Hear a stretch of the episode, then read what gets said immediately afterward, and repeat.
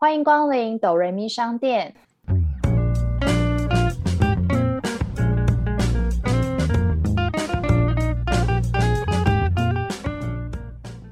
我是板娘多莉，我是小米。在这个节目里，我们会透过一部戏剧的剧情来分享身边的故事。到底是人生如戏，还是戏如人生呢？听到这里的朋友们，请先帮我们按下订阅加评分五颗星，这样才会有更多人听见我们。我们现在也可以小额赞助，只要一杯咖啡就可以当哆瑞咪商店的股东哟。今天真的是久违的录音了，已经有一个多月没见面了吧？都不知道你长的是方的，是圆的。哎，视讯可视讯可以看得到我的脸，因为我们上次录音应该是五月初吧，就是《火神的眼泪》吧？对啊，五月初啊，所以真的一个多月没见面啊。还好我们《火神眼泪》的来宾够给力，直接给我们两集，不然我们很早就要暂停营业。这几天的确诊人数，觉得十四号不一定可以解除，总不能一直这样停业下去，怕大家遗忘我们，突破重围来一个远端录音。对，所以可能音质会有一点不稳，还请狼客们多多包涵喽。对，疫情爆发后，你有出门吗？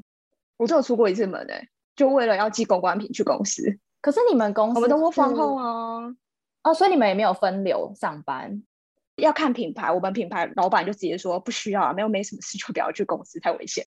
不寄公关品的话，我可能可以累积三个礼拜没出门，三个礼，我都觉得我要在家长青苔了，你知道吗？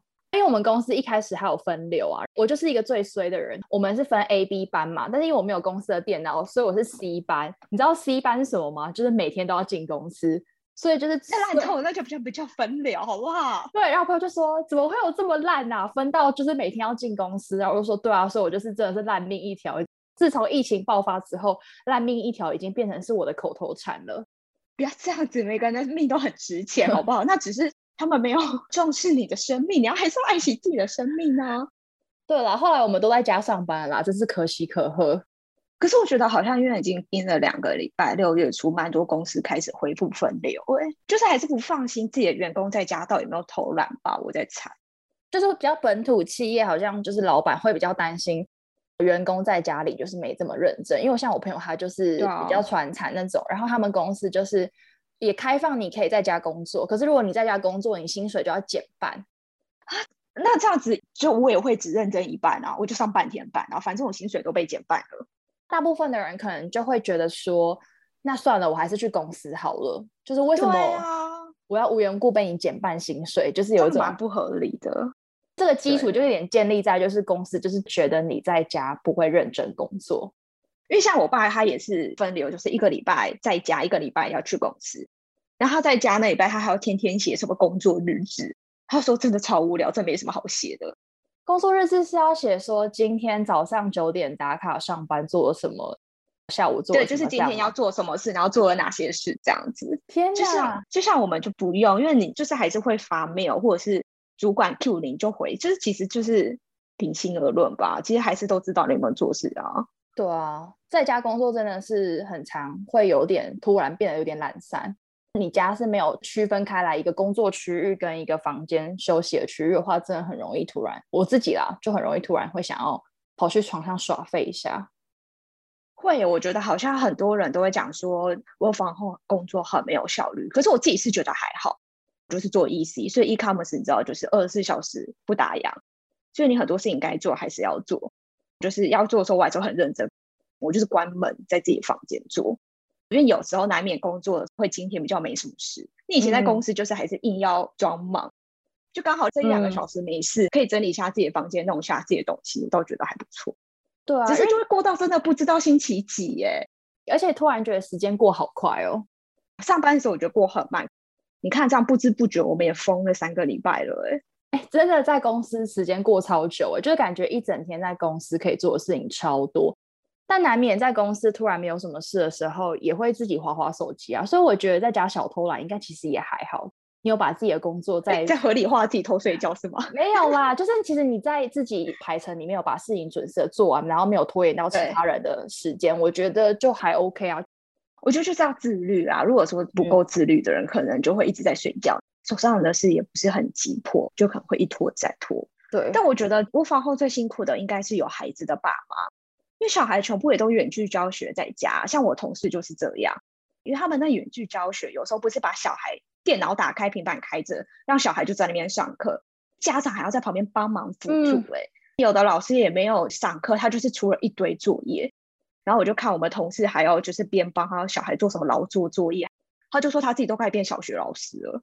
哎，对我有听过我朋友说，他就在家工作嘛，然后早上起来就要先弄东西给小孩吃，然后吃完之后陪小孩去上课，然后上完课开始弄午餐给小孩，然后下午又有别的课，对啊，然后晚上要弄晚餐，然后就是觉得今天他即便在家工作，好像也没做到多少自己的工作，因为小孩就在旁边，你要陪他一起上课。例如说远端开会，所以也会听他小孩在旁边就是讲话，或是要找妈妈干嘛，所以我觉得是家长很辛苦。就有听过说，怀孕的妈妈就是有小孩之后，他们会更爱上班，因为这时候是完全可以做自己的时候，可以脱离老公、脱离小孩。现在就变成一天二十四小时都要跟小孩绑在一起。我就忙我防控不到一个礼拜，然后我们有一次跟老板开会，我们老板在香港，直接问我同事说：“你小孩活着吗？” 就是 被打死了，我同事，我同事杀了他。政府不是有补助有小孩，好像几岁一个多少钱？然后我同事就开玩笑说，用这个钱换小孩一条命。因为小孩，我有听过视讯的时候，他就在旁边讲妈妈妈妈什么什么，然后就听到妈妈说等一下，妈妈在开会，等一下再来，等一下再来，我就可以理解他们其实除了这个时间以外的时间，都会被小孩打扰填满呢。嗯，对啊，就是很没办法很专心做自己的事，所以我觉得对他们来说是最辛苦的。对啊，哎，可是像你这样，你原本都在台北，你爸妈会担心吗？我觉得毕竟就是确诊率最高的就是双北，我觉得好像好像还好哎，因为可能因为我觉得爆发地点都离我家没有这么近，就是它好像比较北车那一带，然后或是南港戏子那一边，就我家那一区，就是之前不是有一个 Google Map 可以可以看说啊对对对可以看，刚好我家住的那个点就是所有被框起来那些旁边最干净的那一区。一个孤岛就对了，对对对，稍微感觉没有这么危险，但其实因为我们也比较常叫外送什么的，就会觉得好像其实也没有真的需要啪啪照到什么地方了。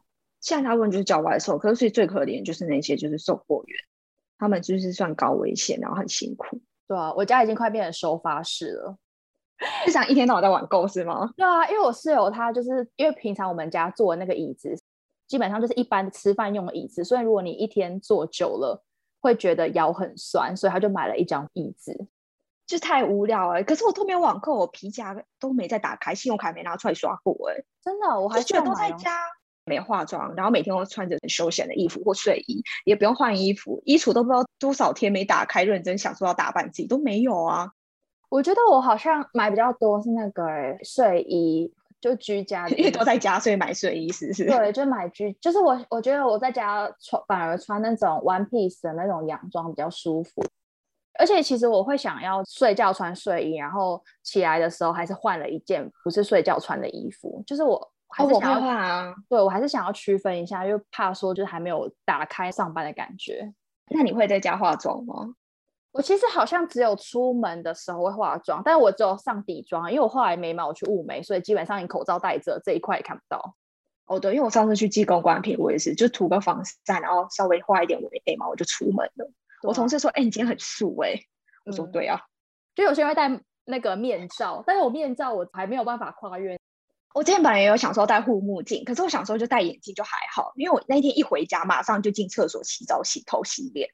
嗯，全身洗过，就是还是会怕，也因为最近这个关系，我觉得很多人变得很焦虑。建议大家说适度的看新闻就好，就是可能，例如说你大概知道现在确诊大概人数到哪，或是你附近有没有，你就是，如果说你真的要出门的人，你知道哪里会比较危险，这样就好。我觉得看太多会把自己搞得太心慌，像我爸妈就是个例子，就是一天到晚一直在看新闻，然后看很多争论节目，然后就觉得好像人生没有希望。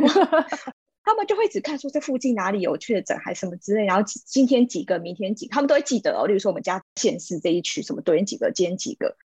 像我爸也有去做快筛，我就可以分享一下。嗯，反正因为我爸之前是在疫情爆发前四月底刚好又开刀，没有弄好，所以还有在回诊。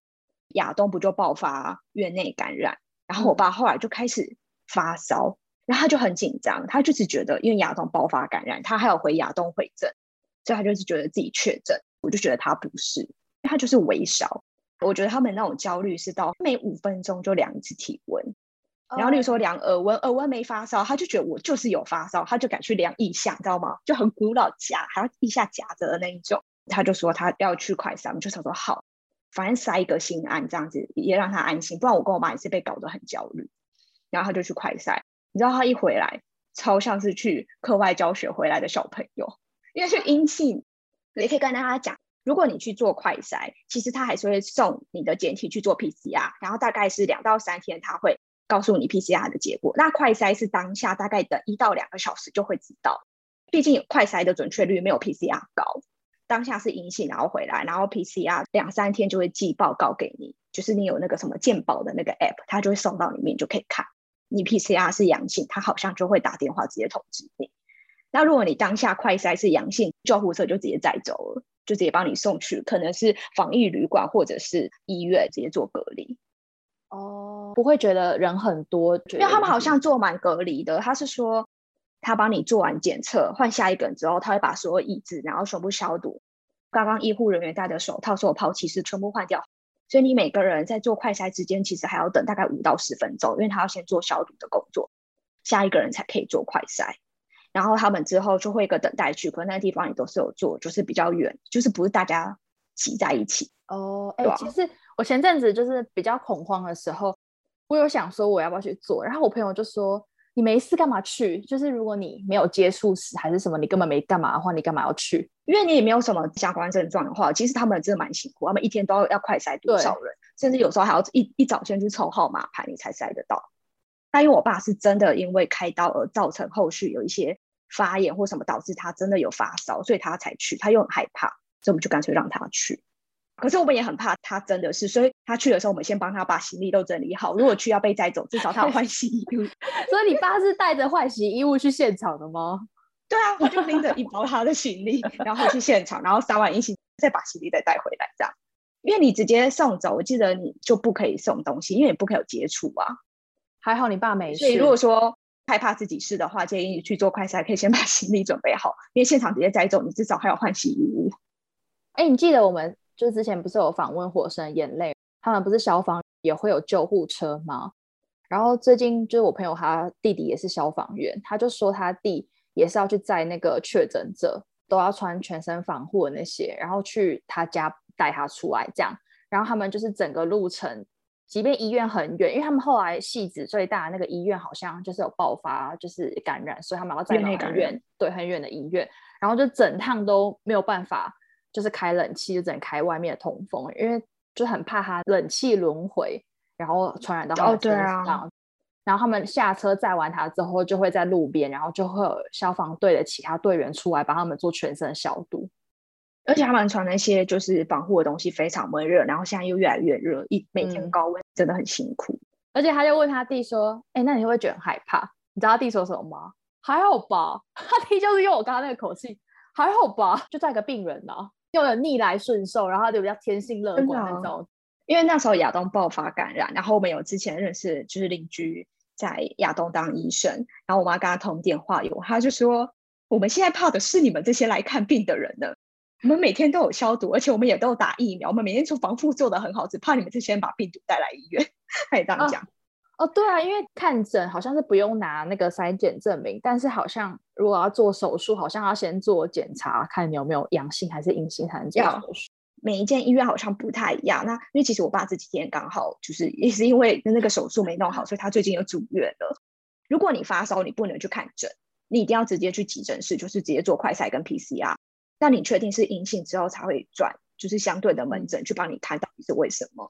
然后再是，如果你住院的话，你要有家属陪同，可以有一个，可是那个人必须先做完 PCR，确定他是阴性，他才可以进来做陪同。自己 OK，家人就不太会去了吧？对啊，因为我爸就说他也不是行动不便，像我们就没有去，毕竟医院还是比较危险，所以他们防护做的很好，就是也没去，就多一个人多一个风险。哎，可是所以你你在家也都是外送哦？你们会自己煮吗？我记得你们之前会煮。我们之前会煮，然后就是可能如果就是有去全联采买那种东西，就是可能一次买完可能会煮一下下。像我们礼拜三或是礼拜五晚上想要来一个就是一种小周末，是 Happy Friday。类似像这样，就是一个仪式感。你已经过到已经不知道今天到底礼拜几，然后想说，那如果到礼拜五就可以来个不一样的一个夜晚。因为像我妈就坚持要煮，她就觉得外送也很危险，然后她就每天都很烦恼，到底要怎么买菜。因为我就教网络买，但其实网络真的没那么好买。一开始就是爆发，大家都网络买，所以其实网络几乎卖菜都被扫光，不然他就是买那种一箱，然后就是什么菜都有，你也不能挑，就是那种蔬菜箱吗？对对对对对对。可是有些你可能不能吃，就是你们家没人敢吃的菜或什么这些，所以其实叫蔬菜箱有这也蛮麻烦。后来就找到一个买菜网，订了之后也要一个多礼拜才有办法送，哎，就是真的，因为我妈最后都爆了吧。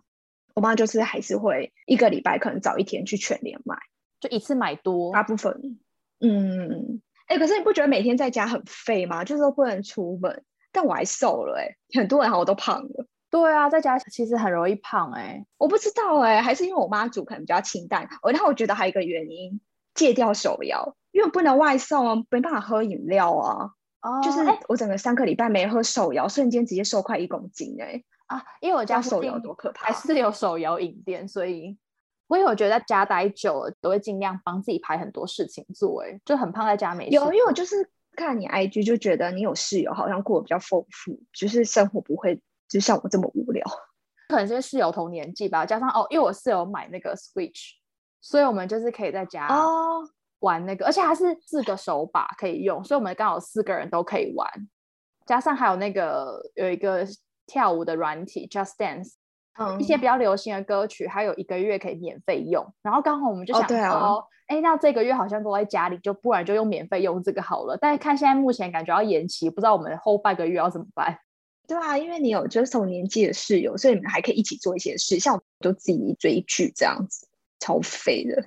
还打开那个手机 app，不是 iPhone 可以看你就是每天步数吗？我都没有超过一百步哎，就在家。你说三十几步也没累？对啊，家里又没多大，然后你可能去上个厕所倒个水，其实你也不会拿手机，所以那个步数真的都超少的。我都怕我会不会之后忘记怎么走路，我又没走什么路，直接就是 肌肉退化。学步中吗？应该是不会啦。而且真的会追到剧荒哎。嗯，我现在有点就是剧荒的程度。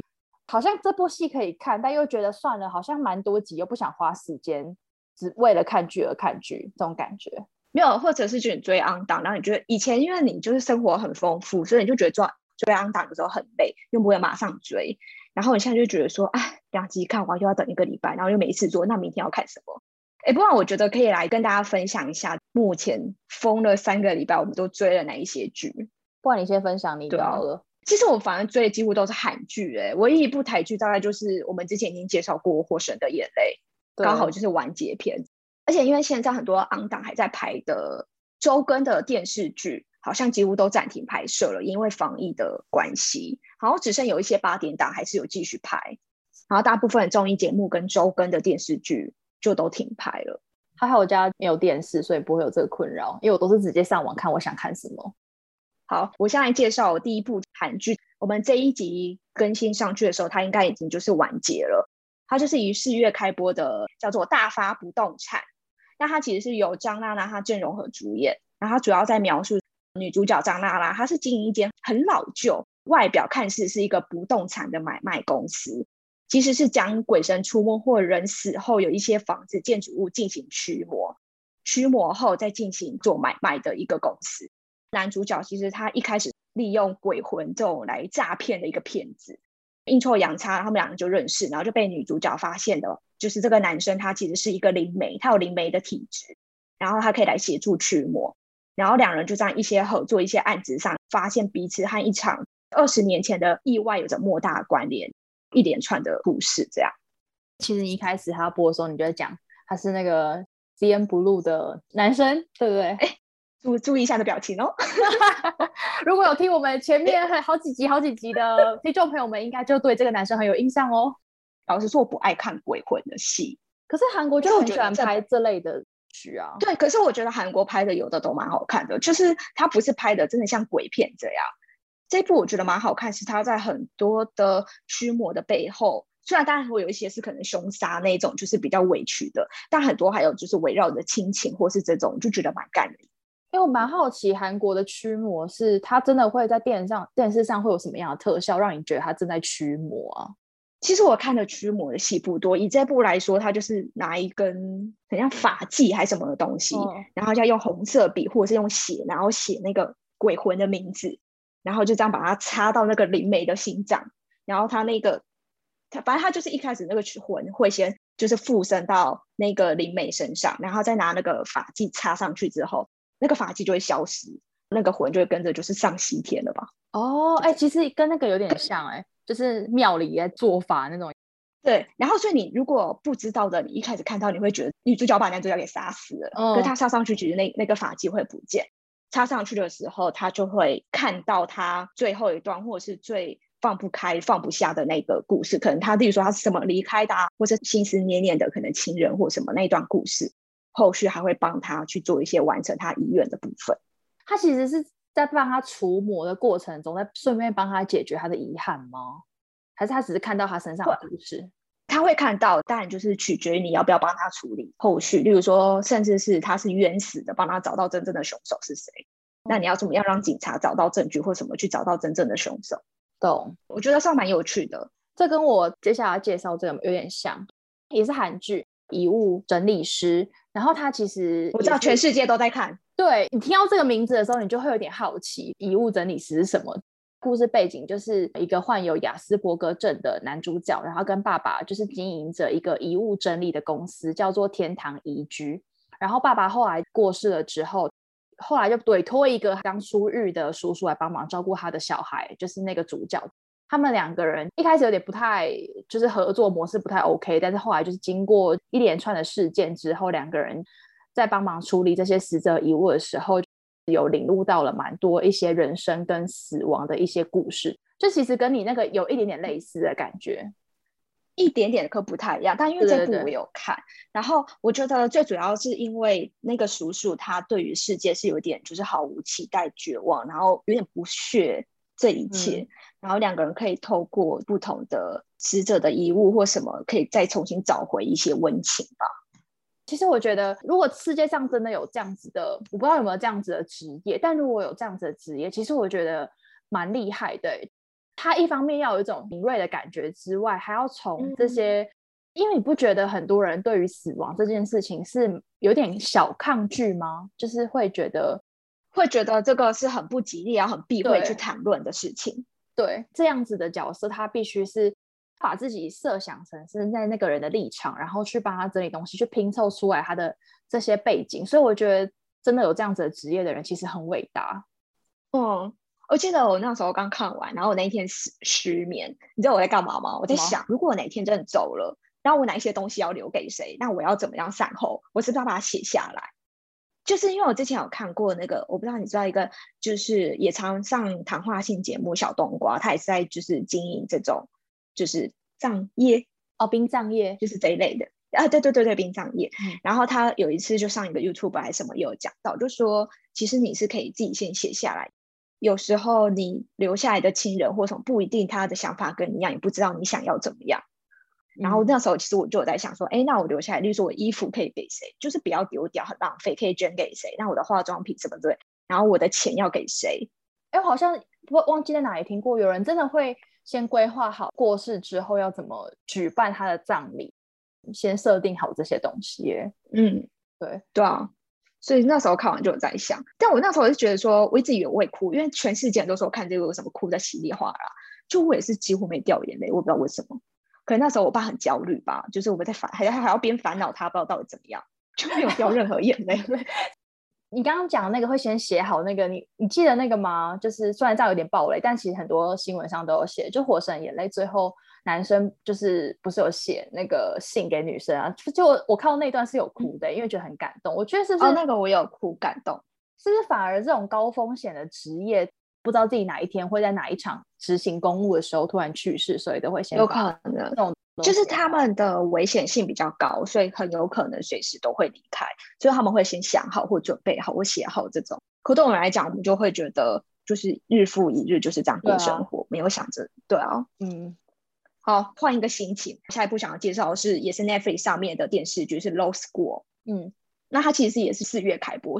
我们好像也刚好这一集上的时候也完结篇，主要在讲说就是一个法学院的课堂中发生一起就是凶杀案，就是有一个教授就被杀死了，然后有其他强硬的教授和一群就是胸怀大志的学生们就面临被怀疑的嫌疑，或是彼此间的冲突，然后还有一些不可告人的秘密等等，一起揭发这个案件的事实真相。跟很多法律相关的一个悬疑的故事，前面蛮好看，因为前面就是让你的剧情翻转再翻转，然后你会一直想说，哎，这个人好像有型，这个人好像有型，那到底谁才是真正的凶手？这样，虽然说教授感觉比较就是蛮多戏份，但其实里面的学生其实我觉得戏份也蛮重，就是你不太会真的说出就是这部戏是真的以哪两个、两哪三个为就是特别主角，对啊，就是每个学生他都有他一些背后故事跟他的秘密。看到这个，我突然就是有一种久违没看到的金范，因为我个人蛮喜欢他的，就是我觉得我也蛮喜欢金范的，因为很久没出来演戏。对啊，我就觉得他其实之前演那个花样男子，就是《流星花园》的韩版，我就很喜欢他。然后突然就是有一种觉得，好像有演了一些戏，可是都没有很起伏很大，好像也没有大红，就是没有像李敏镐这么红。然后就觉得他到底消失去哪里？很可惜。对，我觉得他没有到太多太多爱情。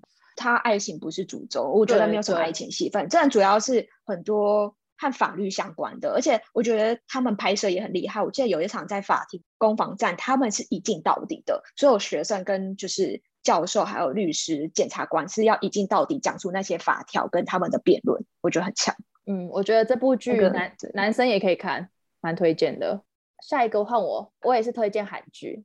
跟这个感觉有一点点像吗？也是职人片啦，它就是《机智医生生活》，它算是二零二零年广受好评的韩剧。哎，我也是没错，所以你很慢哎。对，我觉得主要是因为那时候主角都不是那种我很常在韩剧我会 follow 的人，所以我就想说，那就先摆着，就是也没有那么急于迫切的看这部剧。然后后来因为最近真的很多时间，所以我才开始看这部剧。它就是在讲述五个主角，他就是学生时期结成的好友。长大毕业之后，就是在医院担任不同的科目的医生。那他其实是里面有蛮多是他们救人的温馨故事。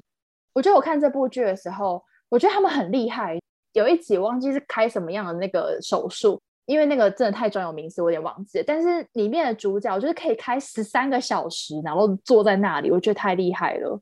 而且我觉得韩国在拍这种就是医生的片都很厉害，因为他们真的都用很。就是你觉得他真的就是在一个人肚子上划一刀，然后什么 钳子什么东西缝来缝去，就是他拍的非常血淋淋。因为像台湾拍医师片，大部分这种都会大概带过，可他们就是拍的很血淋淋，然后就很强，就觉得真的好像在那个手术里。而且我觉得你现在看看刚刚好，因为他的第二季要在六月十七号开播啦。对，我看到我等到都快忘记 第一季在演什么，然后哪个演员是跟谁配，我还就是上 维基百科再复习一下，等着第二季开播。你可以直接就是再重新看第一季啦，就就看过，很懒得再看一次。因为这部我去年就看了，在开始拍摄第二季的时候，他们有一个综艺特辑叫做《机智露营生活》，你可以去看。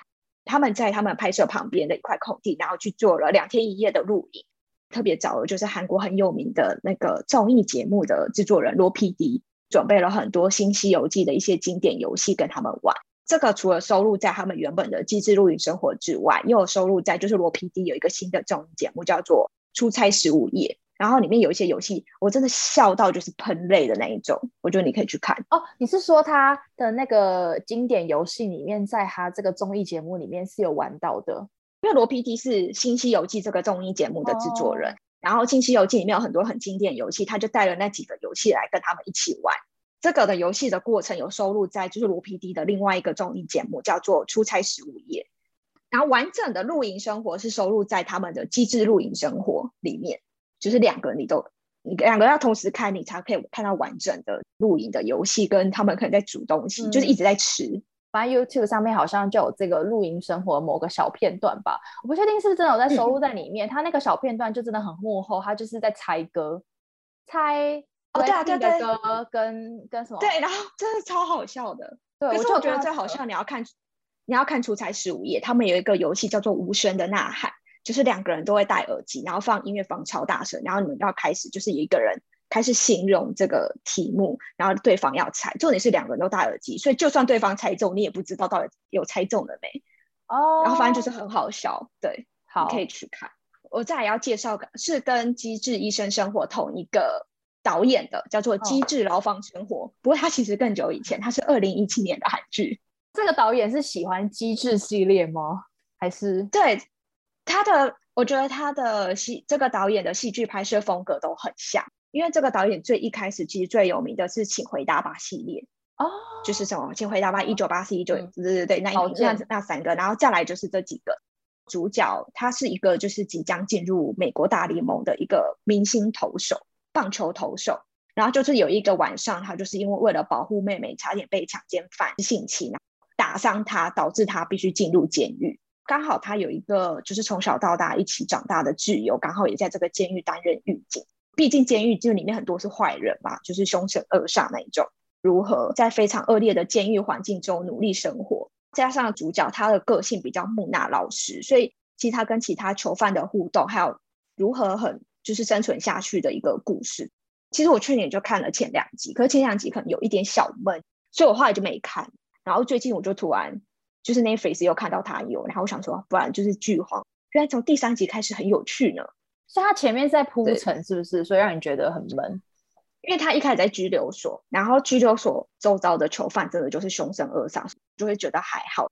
差不多第三集开始，我觉得后面蛮好笑的，就是有一些感人的亲情，然后有一些好笑的。狱友是要多少人呢？他们那一间好像最多会六个人哦，这么多，同时最多是六个人。导演用了一个比较诙谐的方式去拍摄，就是狱中的生活。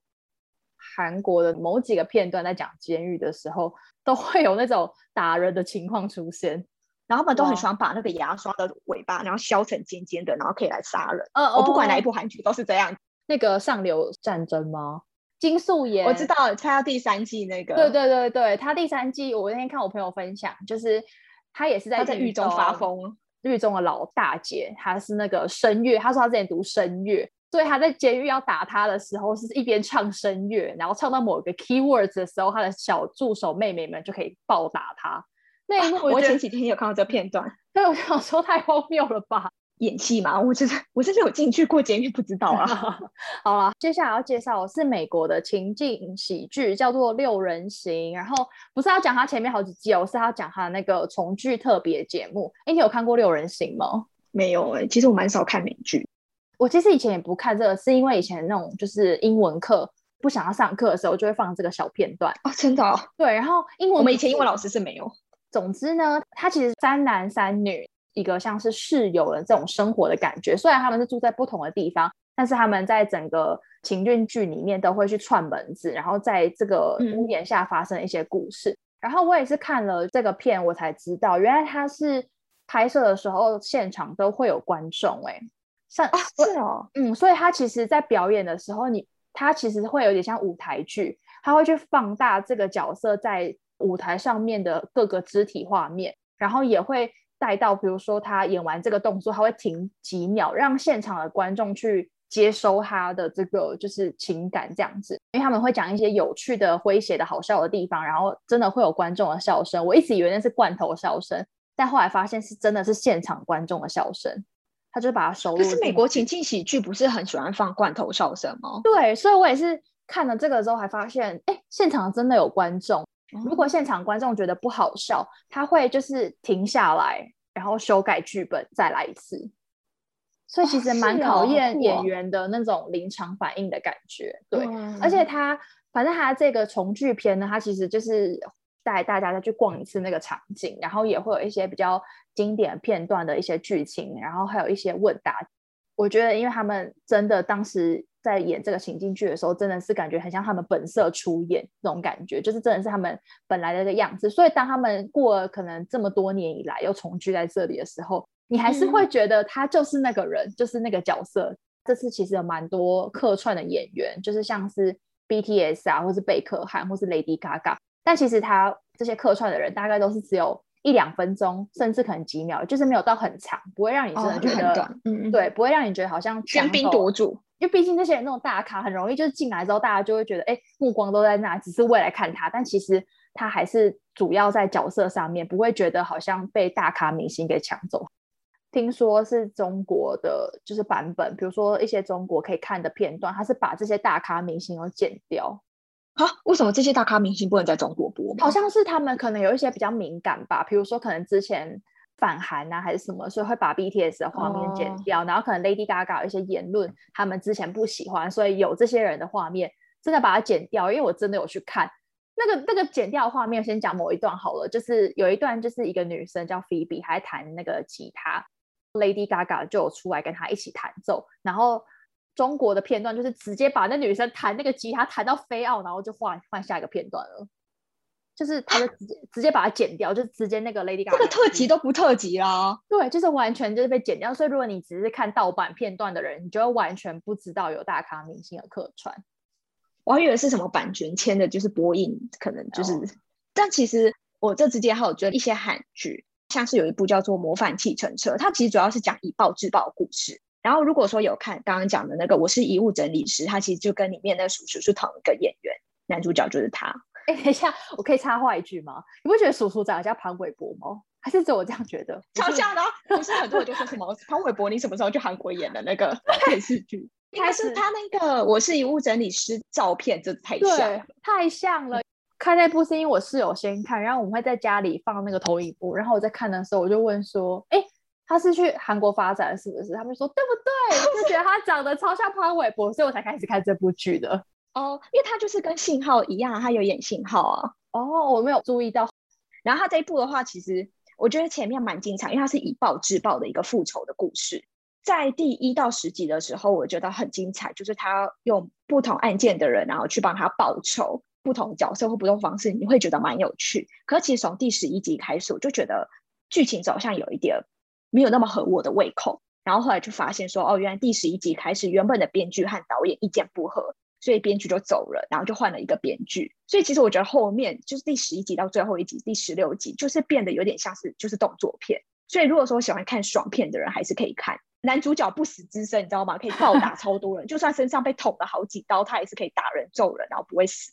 可是为什么会编剧换了之后，后面剧情走向也变了？因为可是剧本不是都先写好吗？他们有可能，因为有些有些安档就是编拍的了，其实剧本是编写哦。可是可能到第十一集之后，其实例如说导演希望他的剧情走向是朝哪个地方发展，可是编剧原本写的是可能希望是这样。那导演如果是这样，两个人意见不合就。反正就是编剧走人这样，我看不知道。可是因为他他其实也才刚完结，然后只是说男主角透露说有可能会有第二季，但也不确定会不会有。哦，因为我自己看这部片，就是我还没有开始看，但是我看到蛮多人说还是里面有很多改编一些韩国真实发生的一些事件。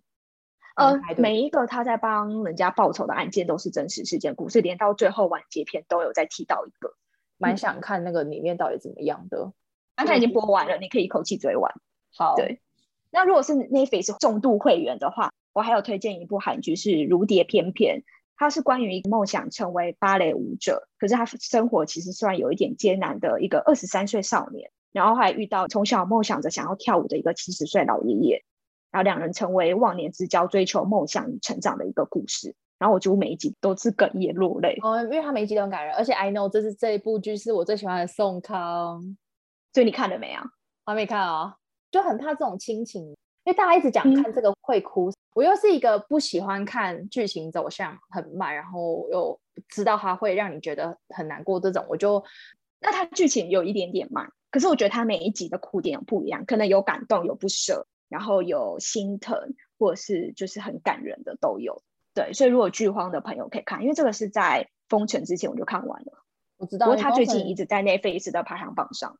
对，我也一直看到他，我一直在想，我要等一个就是你知道夜深人静，然后半夜睡不着觉的时候来追。好，等你看完再来跟我分享。那你之后解封最想要做什么？每天喝饮料，外食，好好肤浅啊！就是每天和朋友聚会，然后聚餐吃美食啊。我就是真的每天都吃家里。对，因为我也觉得，如果你妈妈这样每天煮饭，其实会有个还会想说到底要煮什么，然后会觉得好像前几天煮过，今天这样煮会不会觉得很腻？